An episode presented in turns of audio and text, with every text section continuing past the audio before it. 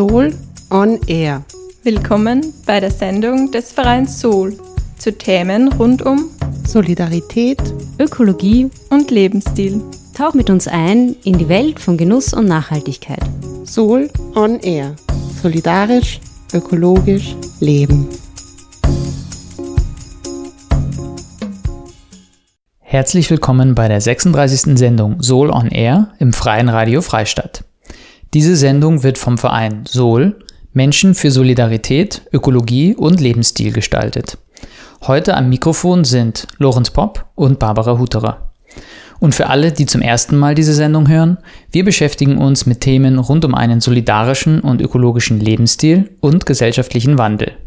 In der heutigen Sendung hört ihr den Vortrag von Felix Putzlaff mit dem Titel demokratisch die Transformation organisieren, wie Bürgerinnen, Bewegungen und Politik nicht in Klammer zusammenfinden.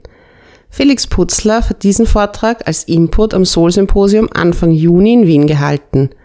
Das Symposium findet jährlich statt. Dieses Jahr stand es unter dem Titel Ich habe genug, Lebensstil und Politik gemeinsam gestalten. Felix Putzlaff ist Politikwissenschaftler an der Central European University in Wien. Seine Arbeitsschwerpunkte sind die Veränderung von Demokratien sowie das Zusammenwirken von sozialen Bewegungen mit verschiedenen demokratischen Institutionen, wie zum Beispiel politischen Parteien, Parlamenten oder Verwaltungen. Wir wünschen euch jetzt viel Spaß mit seinem Vortrag.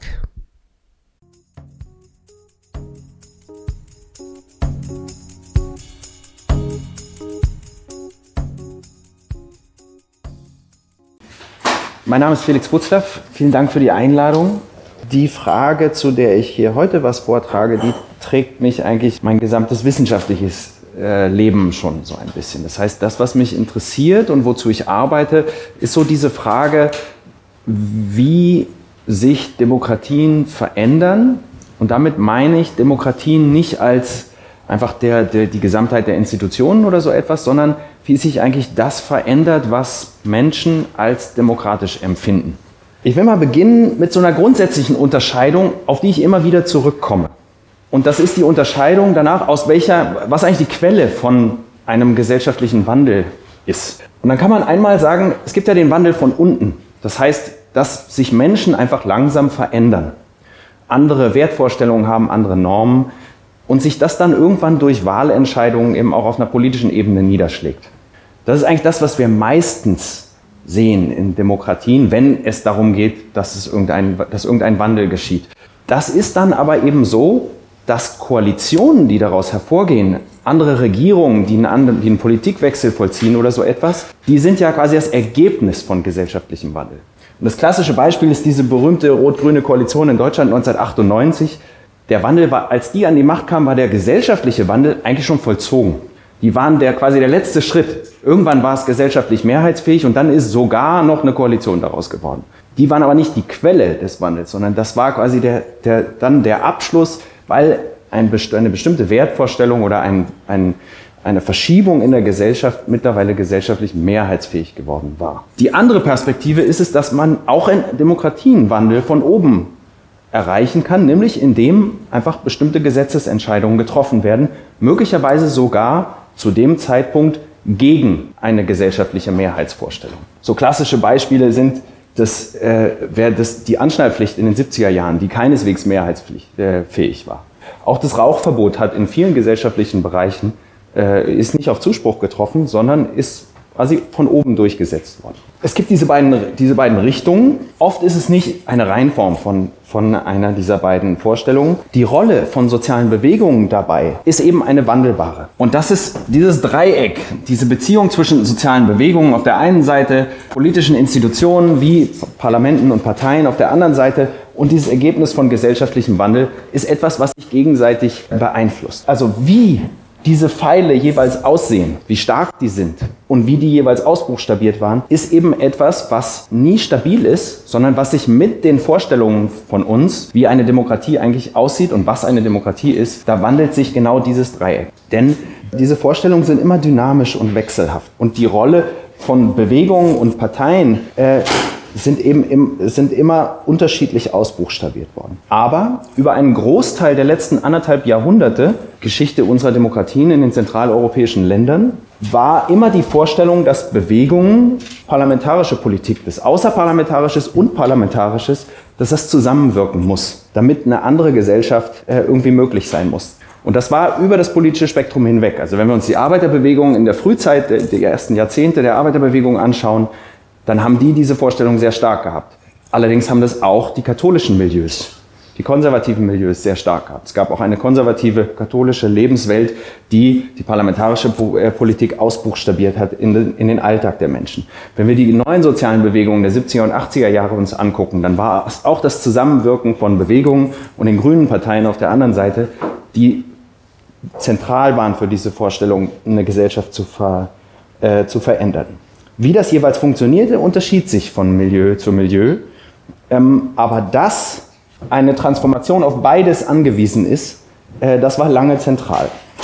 Und was ich interessant finde, ist, dass es heute eben keineswegs mehr selbstverständlich ist, dass man beides zusammendenkt. Heutige Bewegungen und Initiativen entwerfen eine alternative Gesellschaft, auch einen, Sozio einen sozialökologischen Wandel, immer stärker und immer öfter dezidiert ohne diesen Teil von Parlamenten und Parteien, auch wenn beispielsweise, wenn wir uns die heutigen Klimabewegungen angucken, die sich ja dezidiert an die Politik wenden, also gerade für heutige Bewegungen und Initiativen, und das ist ein großer Unterschied zu früher, die empfinden die Konzentration auf eine außerparlamentarische Strategie, das heißt, dass man hier bei den Bewegungen verbleibt, als ein Ausweis, dass man integer ist, dass man authentisch ist, dass man sich nicht korrumpieren lässt, äh, sondern dass man eben gemeinwohlorientiert ist, wenn man sich eben der Partei- und parlamentarischen Logik verweigert. Und es leuchtet ja auch ein. Ne? Die, die Mechanismen der Parteien und der parlamentarischen Arena, das ist ja das Argument, dass man sich, wenn man zwangsläufig Politik professionalisiert bei Parteien, dann schluckt das alle transformative Energie, weil man eben in dieser Logik drin ist. Äh, Bewegungsziele werden korrumpiert und am Ende verhindert das eher einen gesellschaftlichen Wandel, als es das ermöglicht. Das heißt, Initiativen heute empfinden sich eigentlich nicht mehr als Teil einer übergeordneten Bewegung, die mit einem Parlament oder mit Parteien verbunden ist. Also komme ich zurück auf diese, auf diese Modelle des Wandels von unten und des Wandels von oben, dass gerade von Bewegungsseite das so empfunden wird, der Wandel von unten ist das Einzige, was wir äh, erreichen können und was wir auch erreichen wollen. Und es leuchtet ja auch ein. Ne? Parteien, wenn man sich die Landschaften anguckt heute, das wirkt nicht so, als kommt daher die Kraft, Gesellschaften tatsächlich zu, zu wandeln, da eine Transformation anzuschieben, äh, wir kennen aus vielen Studien eben gerade der Politikwissenschaft, dass man wie stark die sozialen Grundlagen von Parteien sich aufgelöst haben, zerbröselt sind. Äh, Parteien haben keinen vorpolitischen gesellschaftlichen Wurzelboden mehr. Das ist alles zerfallen seit den, seit den 50er, 60er Jahren. Aber wenn wir nochmal zu zwei Beispielen zurückkommen, ähm, wie man eine, eine Transformation zwischen Bewegungen und Parteien eben auch anders sehen kann, dann wird, glaube ich, auch deutlich, auf welches Argument da ich hinaus möchte. Also wenn wir uns die, früh, die, früheren Jahrzehnte, nicht die ganz frühen, aber die früheren Jahrzehnte der Arbeiterbewegung in vielen europäischen Ländern angucken, dann sieht man, dass Partei auf der einen Seite und soziale Bewegung auf der anderen Seite immer zusammen verstanden worden sind. Das heißt, als Teil einer und derselben übergeordneten Bewegung. Und damit meine ich, dass diese ganzen fein verästelten Organisationswelten, Versicherungsvereine, die Bildungs- und Freizeitvereine, die Gewerkschaften, die Gasthäuser, auch die Verlage und so etwas, wir sind hier in der Stadt, in der das besonders prägend war, die waren alle Teil des gemeinsamen Strebens nach einer anderen Welt, zu der auch, und zwar völlig gleichberechtigt, der parlamentarische Arm gehört. Das heißt, Alltagskultur und eine, eine ganz nüchterne Machtperspektive und Gesetze waren eben zentral dafür, wie man sich vorgestellt hat, dass man Gesellschaften eigentlich verändert. Das ist keineswegs immer harmonisch abgelaufen. Ich habe eben gesagt, dass diese Organisationen waren alle auf Augenhöhe. Das war keine, das war der große Unterschied zur kommunistischen Organisationswelt. Es gibt keine, kein Durchregieren der sozialdemokratischen Idee von der Partei nach unten, sondern die Organisationen waren auf Augenhöhe. Deshalb war es auch konfliktiv. Und insofern war das äh, keineswegs einfach. Aber das Entscheidende war, man betrachtete sich als Teile einer gemeinsamen Bewegung für ein gemeinsames Ziel. Und es war strategisch und organisatorisch aus der Perspektive eines Gesellschaftswandels war das diese, die Konstruktion eines solchen Netzwerks insofern vorteilhaft, weil ja keineswegs alle Arbeiter Lust hatten, Mitglieder einer Partei zu werden. Das war auch damals schon nicht so. Und trotzdem durch diese Konstruktion waren die Teil dieses Netzwerks. Und die Organisation gesellschaftlichen Wandels über die Lebenswelt der Mitglieder, über den Alltag, die war auch wichtig, weil man der parlamentarischen Ebene allein gar nicht zutrauen konnte, die Gesellschaft so stark zu verändern weil man ja auch gar nicht auf der nationalen Ebene, nie, in Österreich nicht, in Deutschland nicht, in anderen Ländern auch nicht, man hatte nie 50 Prozent der Stimmen, man hatte keine parlamentarische Mehrheit auf der nationalen Ebene. Wenn wir ein bisschen vorspulen und uns angucken, neue soziale Bewegungen, da gab es ja auch was von sozialen Bewegungen auf der einen Seite und einer politischen Partei auf der anderen Seite. Dann hatte das ganz viel auch damit zu tun,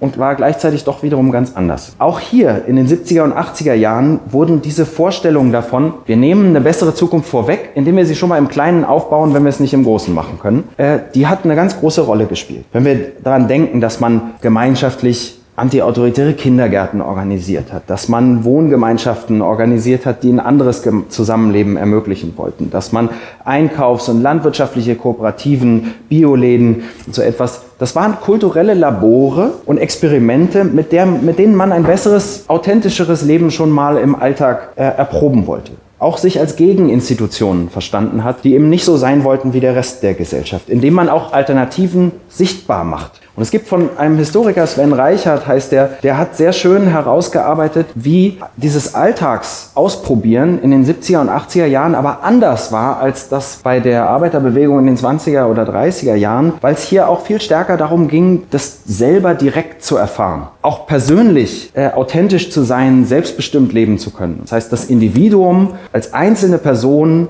und die Erfahrung des Individuums war in den 70er und 80er Jahren sehr viel wichtiger, als das in den 20er und 30er Jahren bei der Arbeiterbewegung der Fall war. Und das ist ein erster Schritt, wo man merkt, na, das verkompliziert zumindest die Frage, in welcher Form wir eigentlich einen parteipolitischen Arm haben wollen und wie man äh, mit dem eigentlich zusammenarbeitet. Zwar fußten auch die Grünen als parteipolitische Entsprechung dieser Bewegungen auf dem Milieu von verschiedenen kleinen Initiativen und Bewegungen und so etwas. Man teilte auch die Ziele, man teilte im Übrigen auch die Skepsis äh, gegenüber dem politischen System, gegenüber den politischen Logiken. Man wollte ja auch nicht eine Partei sein wie die anderen. Man wollte sich nicht vereinnahmen und korrumpieren lassen. Aber im Gegensatz zur Arbeiterbewegung der 20er Jahren wurde die Grüne Partei in den 80er Jahren in den zentraleuropäischen Ländern wurde nicht als koordinative Instanz oder so etwas gesehen, sondern war das Instrument der Bewegung. Die Hierarchie hat sich verändert. Das heißt, die Bewegungen haben teuflisch versucht aufzupassen, dass die Grüne Partei keine eigene Logik entwickelt in den 80er Jahren. Und diese Binnenkonflikte, die kennen wir äh, aus vielen grünen Parteien und hielten über viele Jahre an. Da gab es auf der einen Seite das berühmte Fundi-Realo-Konflikt, den es gegeben hat. Auf der einen Seite die grünen Fundis oder so etwas, die verstanden die Partei als Sprachrohr der Bewegung und als Möglichkeit auch einfach ganz strategisch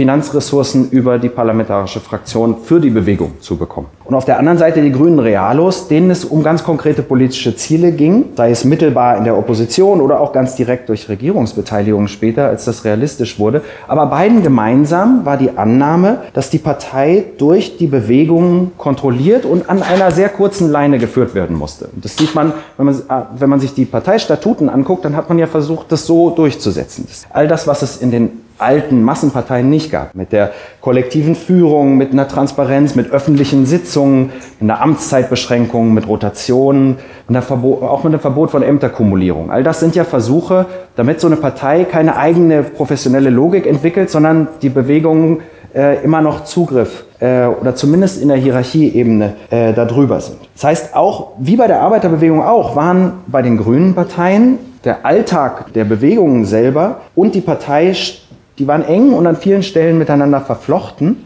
Allerdings gab es diese Vorstellung, die Bewegungen stehen hierarchisch und auch von der Legitimation her über der Partei. Die Partei hat äh, eigentlich dieser Bewegungslogik zu folgen. Und gleichzeitig war diese Vorstellung, dass es bei den neuen sozialen Bewegungen der 70er und 80er Jahre sehr viel stärker um die individuelle Erfahrung und Perspektive der Mitglieder ging war anders gelagert, als das in, dem, in dieser kollektiven Vorstellung von Arbeiterklasse der 20er und 30er Jahre der, der Fall war. Interessant ist, dass wenn wir uns heutige Bewegungen angucken, dann ist zwar auf der einen Seite diese Idee, dass wir durch Experimente, durch Ausprobieren in kleineren gesellschaftlichen Nischen, dass wir Alternativen erproben, die kriegt wieder viel mehr Aufmerksamkeit, als das in der Zwischenzeit vielleicht der Fall gewesen ist. Äh, wenn wir denken an Repair-Cafés, an Upcycling, an Kleidertausch, Leihläden, äh, Community Gardening, Food Sharing. Ich meine, der, der, der Kongress hier in diesen Tagen zeigt ja, wie breit und wie bunt dieser Strauß ist. Dann merkt man, da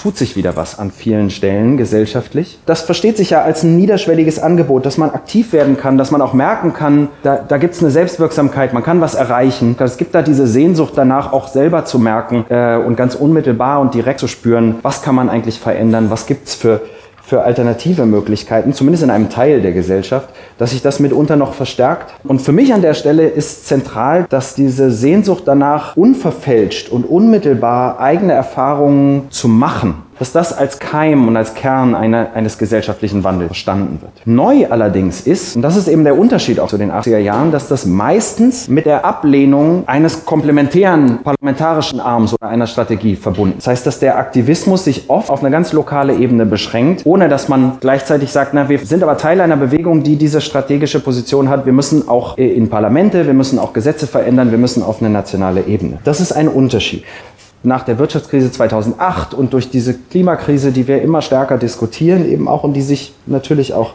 immer stärker zuspitzt, äh, ist dieses Gefühl gewachsen, dass die politische Kultur, die bestehenden Institutionen zur Sicherung unseres gesellschaftlichen Wohlergehens eigentlich kaum mehr in der Lage sind. Äh, also dass kapitalistische Gesellschaftsordnungen und eben parlamentarische Demokratien, die damit verbunden sind, dass denen immer weniger zugetraut wird, dass man Krisen in den Griff bekommt, dass man äh, eine andere oder zumindest eine bessere, weniger ungerechte Gesellschaftsform irgendwie realisieren kann. Und dass man dem gegenüber eben sagt, na, wenn wir uns in gesellschaftliche Nischen zurückziehen und da Alternativen ausprobieren, dann schaffen wir Alltagsinstitutionen, mit denen wir A, die Bedürfnisse von sozialen Gruppen möglicherweise besser bedienen können, weil wir das selber machen. Und B, dass wir eben Alternativen austesten und deutlich machen, ja, es geht auch anders. Parteien, das habe ich ja auch schon gesagt, äh, generell politische Repräsentation, politisches System spielen in diesen Vorstellungen als Treiber von Wandeln, jetzt komme ich wieder zurück auf dieses Wandel von unten oder Wandel von oben, eben in der Vorstellung gar keine Rolle mehr, sondern es ist eben viel mehr die direkte, unvermittelte Alltagserfahrung des Machen, des Selbermachens, die dazu führt, äh, dass, dass äh, da eine neue Gesellschaftsidee angestoßen wird. Diese ursprünglich komplementären Ideen, es gibt da, muss immer diese beiden Vorstellungen geben, wie sich Gesellschaft gestalten lässt, scheinen sich also auseinandergelebt zu haben.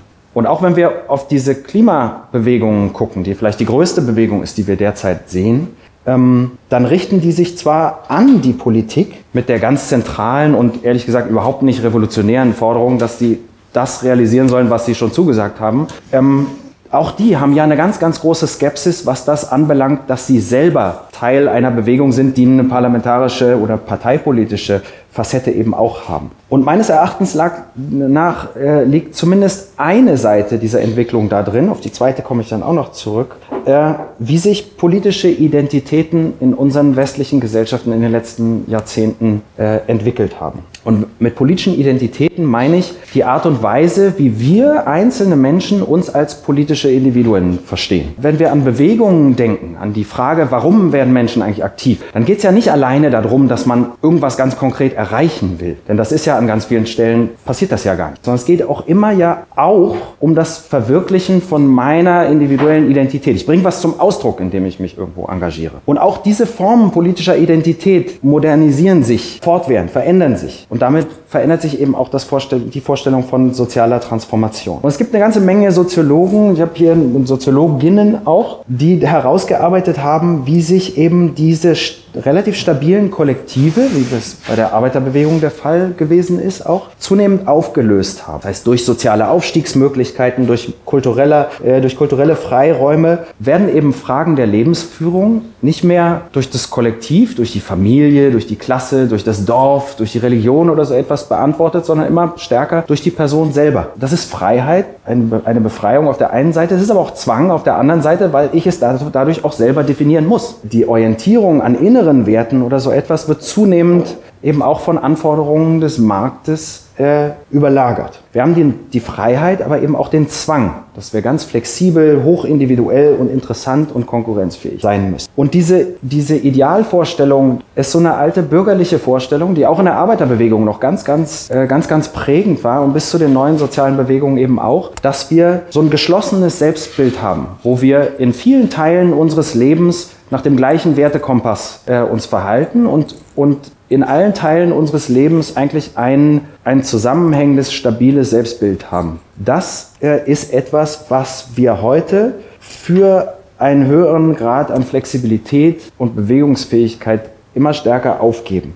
Und das bedeutet eben, dass der einzelne Mensch Widersprüche nicht unbedingt auflösen muss, sondern in einzelnen Teilen seines Lebens äh, durchaus sich unterschiedlich verhalten kann. Beispielsweise das Engagement für Klimaschutz ist durchaus äh, vereinbar damit, dass man relativ viel in Urlaub fliegt. Es gibt nicht die Pflicht, in allen Teilen mehr empfunden, in allen Teilen unseres Lebens nach dem gleichen Wertekompass oder so etwas zu leben. Auf der einen Seite gibt es äh, eben Wissenschaftlerinnen, die sagen, das ist eigentlich eine, Ero eine Erosion von Charakter. Das ist, das, da zerbröselt alles. Es gibt nicht mehr dieses Ideal äh, der stabilen, autonomen, unabhängigen Bürgerin, die irgendwie ihr Leben nach dem gleichen Kompass lebt, sondern das ist eben die Folge eines zu dynamischen Kapitalismus, die uns diese der uns diese Flexibilität aufzwingt. Aber andererseits wurde eben auch wieder diese Abkehr von dieser, von dieser stabilen Identitätsvorstellung eben selbst als Befreiungsakt eigentlich gedeutet. Diese Überlegungen, die, ich will die gar nicht auflösen, es gibt da auch keine, kein Einzelnes richtig oder falsch oder so etwas, aber die erlauben uns eben das Auseinanderdriften von Bewegungen und Parteien ein, ein, ein bisschen besser zu verstehen. Je flüchtiger und unvorhersehbarer, je flexibler unsere Identitäten werden, umso weniger praktikabel und umso weniger reizvoll wird auch die Arbeit an festen Ideal- und Gesellschaftsvorstellungen und breiten Koalitionen, wie das in Parteien der Fall ist. Und gerade das Aufkommen der neuen sozialen Bewegungen in den 70er und 80er Jahren ist, kann man hier, glaube ich, als einen Wendepunkt sehen in, diese, in der Art und Weise, wie politische Identitäten und äh, Organisationen dann ähm, zusammengewirkt haben. Gerade in der Frühzeit der Grünen wurde die Partei ja eben, habe ich, das habe ich herausgestrichen, als institutionelle Vertretung der Umweltbewegung, der Friedensbewegung, der Frauenbewegung verstanden, die sich eben eine grundlegende Transformation äh, und die Realisierung eines anderen neuen Individuums ja auch auf die Fahnen geschrieben haben. Und bei, gerade bei den grünen Parteien in dieser Zeit standen ja diese Belange äh, in der Vor im, im Vordergrund. Und die wurden zwar kollektiv vermittelt, aber waren doch von individuellen Identitäten geprägt. Und wenn wir das aufs Heute wenden, gerade das Nicht, die Nichtverbindung mit politischen Parteien erlaubt es, dass wir uns in kleinen Bewegungen engagieren und dass wir auch widersprüchliche Bedürfnisse unserer selbst damit bedienen dass wir authentisch und stabil äh, unsere Identität formen und gleichzeitig, dass wir aber flexibel uns engagieren können. Also das heißt, dass Menschen nicht in einem, in einem festen Milieu mit einer angebundenen Partei aktiv sind, sondern sich ihr Engagementprofil selbst zusammenstellen, dass sie hier bietet uns eine ganze Menge Möglichkeiten, unsere eigenen Identitäten zum Ausdruck zu bringen, ohne uns festzulegen. Es ist auch eine Art von, von Performance oder wenn man wenn man es böse ausdrucken will, wie eine Art von Simulation von Gesellschaftswandel. Es bindet uns nicht. Aber das Engagement bietet mir die Möglichkeit, dass ich Authentizität und meine Identität demonstriere, ohne dass mich ein größeres Milieu oder sogar eine Partei einschränkt. Das bedeutet natürlich überhaupt nicht, dass Alltagsinitiativen oder ein Wandel im Kleinen oder so etwas, dass sich das in, in, in Simulation oder so etwas erschöpft. Darauf will ich auch überhaupt nicht hinaus. Oder dass ich sage, das hat zu wenig Auswirkungen oder so etwas. Es bedeutet aber, dass also heutzutage die Strategie von Alltagsbewegungen, Transformation zu organisieren, dem Individuum eine sehr viel größere Rolle zuweist. Und deshalb äh, ist es auch ganz, ganz wichtig, sich die andere Seite der Medaille anzugucken. Und das ist eben die Frage, warum eigentlich nicht von institutioneller, also politischer Seite und von Parteien viel aktiver an sozioökonomischen Transformationen gearbeitet wird. Denn es sind ja nicht nur Bewegungen, bis dato nicht erfolgreich genug sind, einen gesellschaftlichen Wandel anzustreben, sondern mindestens, mindestens auch Parteien, die da ihrer Rolle nicht nach. Denn wenn wir uns mal die Frage des Klimawandels herausziehen, die Bilanz der letzten Jahrzehnte ist so, dass man durchaus aufwerfen kann, funktioniert repräsentative Demokratie eigentlich so, dass wir mit Parlamenten, mit Wahlen, mit Parteien diese Krisen nicht nur Klima, aber auch über die Pandemie bis hin zu der russischen Aggression, kriegen wir das, kann man das damit überhaupt in den Griff bekommen? Und Wenn man sich eben nochmal die, die Position der Bewegungen anschaut, sowohl von Alltagsbewegungen als auch bis hin zu den großen Klimademonstrationen, dann muss man in der Tat daran zweifeln, dass, dass Parteien da eigentlich noch ein Weg sind. Auch wenn wir äh, uns den Weltklimabericht und die Position der Wissenschaftlerinnen dazu angucken, die zunehmend verzweifelt wirken. Im Gegenteil, eigentlich ist es ja so, dass jedes ambitionierte Vorhaben stets mit einem Verweis darauf, das Volk macht das aber nicht mit, so ein bisschen weggeschoben wird. Dann ist das genau dieses Gefühl, das gerade bei Parteien mittlerweile vorherrscht. Demokratie bedeutet, dass wir Präferenzen von Menschen in Gesetze überführen. Und das ist auch im Übrigen, ja, wenn wir an diese beiden Transformationsvorstellungen von oben und von unten denken, dann habe ich eben, haben wir darüber gesprochen, dass bei Bewegungen immer stärker diese Konzentration darauf äh, sich verschoben hat, dass Transformation von unten zu geschehen habe. Im Prinzip ist das auf Parteienebene gar nichts anderes. Dass es immer das Argument, immer stärker das Argument gibt, nur wenn wir eine Transformation, einen Wertewandel von unten schon haben, dann können wir aktiv werden als Parteien. Aber wir haben gar nicht mehr die Legitimation, eine Transformation von oben anzuschieben. Die einzigen, die das anders sehen, sind die auf der politischen Rechten. Die empfinden das schon sehr stark so erzählen das aber natürlich auch als eine Transformation von unten. Das ist eine Verengung der Rolle von politischen Parteien und die empfinde ich als hochproblematisch. Und es hat im Übrigen nichts mit repräsentativer Demokratie per se zu tun. Repräsentative Demokratie bedeutet nicht, den Volkswillen in Gesetze zu überführen. Denn wenn wir gucken, wie, welche Rolle Parteien eigentlich zugeschrieben werden in unseren zentraleuropäischen Verfassung, dann ist das eigentlich eine andere. Dann geht es erstmal darum, dass Parteien geschenkt Wahlen organisieren, Kandidaten organisieren und Kandidatinnen, dass sie auf der anderen Seite die, die Verpflichtung haben, nach innen auch demokratisch sich aufzustellen und damit das hat den Sinn, dass Menschen, die sich dort engagieren, in dem Sinne Demokratie lernen, weil man auch innerhalb der Parteien demokratisch verfasste Strukturen haben muss, die so, dass Menschen in Parteien also lernen, wie man sich in Demokratien bewegt und etwas demokratisch aushandelt. Und drittens, und darauf, das ist für mich der zentrale Punkt hier, wenn wir an die, in das österreichische Parteiengesetz gucken, wenn wir ins deutsche Grundgesetz gucken, Parteien haben eine aktive Rolle, Volkswillen nicht einfach nur oder den Willen der Menschen abzubilden, sondern ihn zu beeinflussen. Wenn wir gucken, im österreichischen Parteiengesetz sind Parteien wesentliche Bestandteile der demokratischen Ordnung, die beauftragt sind mit der umfassenden Beeinflussung der staatlichen Willensbildung. Sie bilden nicht den politischen Willen ab.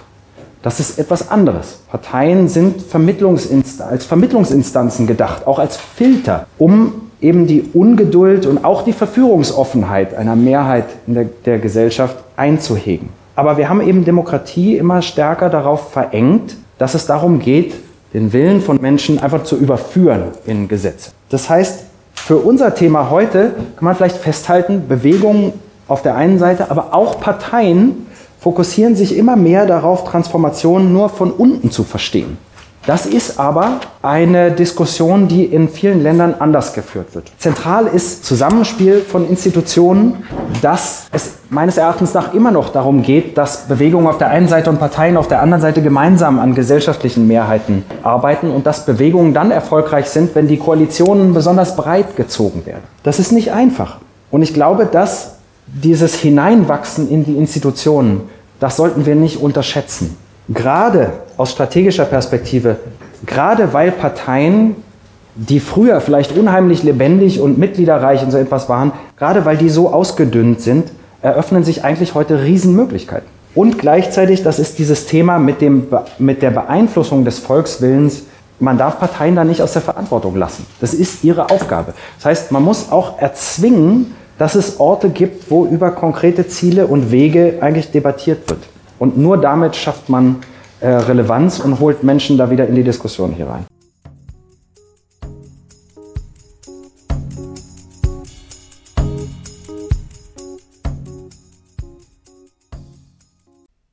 Dies war der Vortrag mit dem Titel Demokratisch die Transformation organisieren, wie Bürgerinnen, Bewegungen und Politik nicht, in Klammern, zusammenfinden, den Felix Butzlaff beim diesjährigen Sol-Symposium gehalten hat. Videos von diesem Vortrag und den anderen Hauptinputs in voller Länge und weitere Berichte zur Nachschau des Soul-Symposiums findet ihr auf www.nachhaltig.at slash Symposium 2023. Wenn ihr diese Folge interessant fandet und mehr zu dem Thema hören wollt, schaltet auch beim nächsten Mal wieder ein. Die Sendung Soul on Air könnt ihr jeden vierten Dienstag im Monat um 14.30 Uhr im freien Radio Freistadt hören. Zum Nachhören gibt's alle Sendungen unter www.frf.at. Falls ihr Fragen zur Sendung habt oder uns Rückmeldungen geben wollt, schreibt uns gerne eine E-Mail an programm.frf.at. Mehr zum Verein Sol und unseren Projekten findet ihr auf www.nachhaltig.at. Wir freuen uns, wenn ihr beim nächsten Mal wieder mit dabei seid. Es verabschieden sich für heute Lorenz Popp und Barbara Hutterer. Bis zum nächsten Mal Servus und Baba.